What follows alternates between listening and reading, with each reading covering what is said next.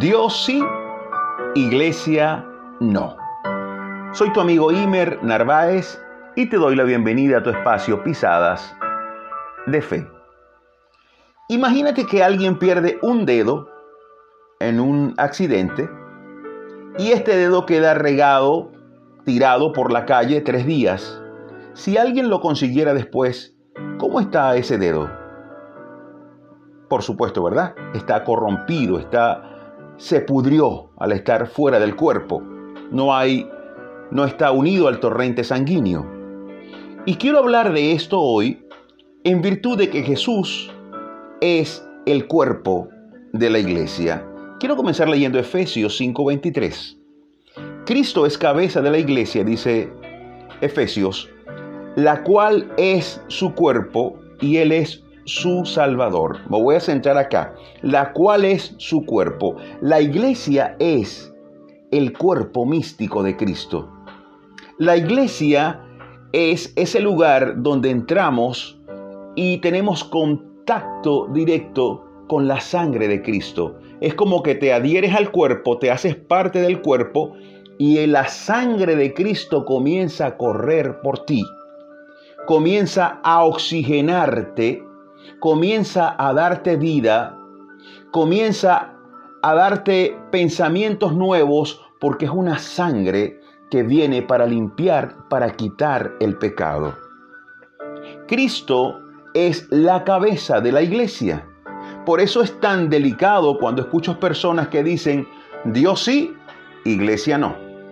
No, no, yo, yo sí creo en Dios, creo en Cristo, creo que vino, murió por mí, creo todo eso, pero no me gusta la iglesia, la iglesia no. No necesito ir a la iglesia para ser cristiano.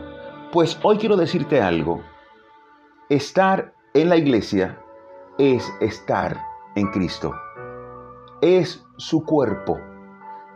Como ese dedo fuera del cuerpo se corrompe, así un cristiano fuera de Cristo se marchita. Entonces, Cristo es la cabeza. Y quiero centrar el tema de hoy en Cristo y en su cuerpo, que es la iglesia. Si la iglesia es el cuerpo de Cristo y tú perteneces a ese cuerpo, estás unido a la verdad y por ti corre el torrente sanguíneo del mismo Dios. ¿Qué te parece? Esto es impresionante. Del mismo Dios. Por eso decir, Dios sí, iglesia no, es una declaración que necesita revisarse porque decir, decir no a la iglesia es decir no a Dios.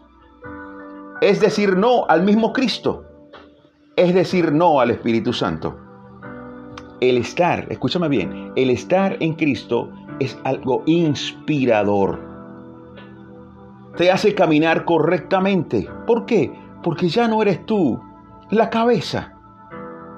Eres parte del cuerpo y la cabeza es Cristo. Él comienza a dirigir tu vida. Los errores que cometiste o los horrores que cometiste cuando tú mismo te guiabas, ahora comienzas a caminar una vida recta, una vida sin doblez, porque ya eres parte del cuerpo y quien dirige es Cristo. Es impresionante esto.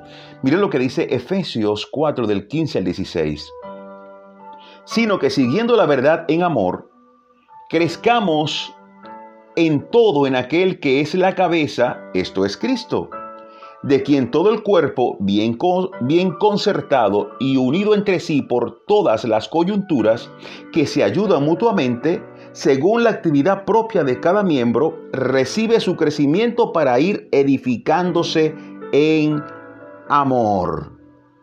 O sea, crezcamos en todo en aquel que es la cabeza, esto es Cristo. El cuerpo bien concertado. ¿Cuál cuerpo? La iglesia. ¿Qué es la iglesia? El cuerpo de Cristo. Así que yo hoy te llamo, amigo mío, a que no seas, por favor, con todo el amor y respeto, te lo digo, que no seas ese dedo desgajado del cuerpo. que no seas un miembro fuera del cuerpo, sino que digas, Señor, yo quiero estar en ti. Quiero que recibir esa sangre que oxigena mi vida. Que me quites toda enfermedad, todo malestar, cuando comience tu sangre a correr por mí. Así que hoy ya no más. No digas iglesia no. Desde hoy en adelante iglesia sí. ¿Por qué? Porque estando en la iglesia estoy en Cristo. No es que lo conozco de lejos. No, no, no. Es más, el, el mismo Salmo 91 refería, refiere a algo muy lindo que dice, el que habita al abrigo del Altísimo morará bajo la sombra del Omnipotente.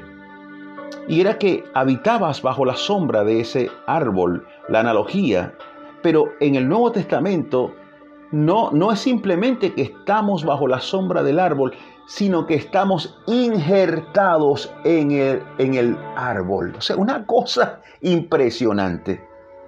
Estar en Cristo es estar injertado en ese árbol frondoso. Así que hoy te invito, Dios sí, iglesia también.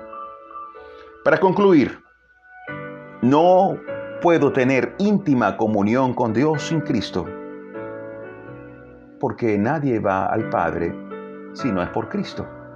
Así que hoy concluyo con esto. Dios sí, iglesia también. Busca una iglesia donde hablen de Cristo como centro y eso va a ser la gran diferencia para ti. Dios te bendiga ricamente y hasta la próxima.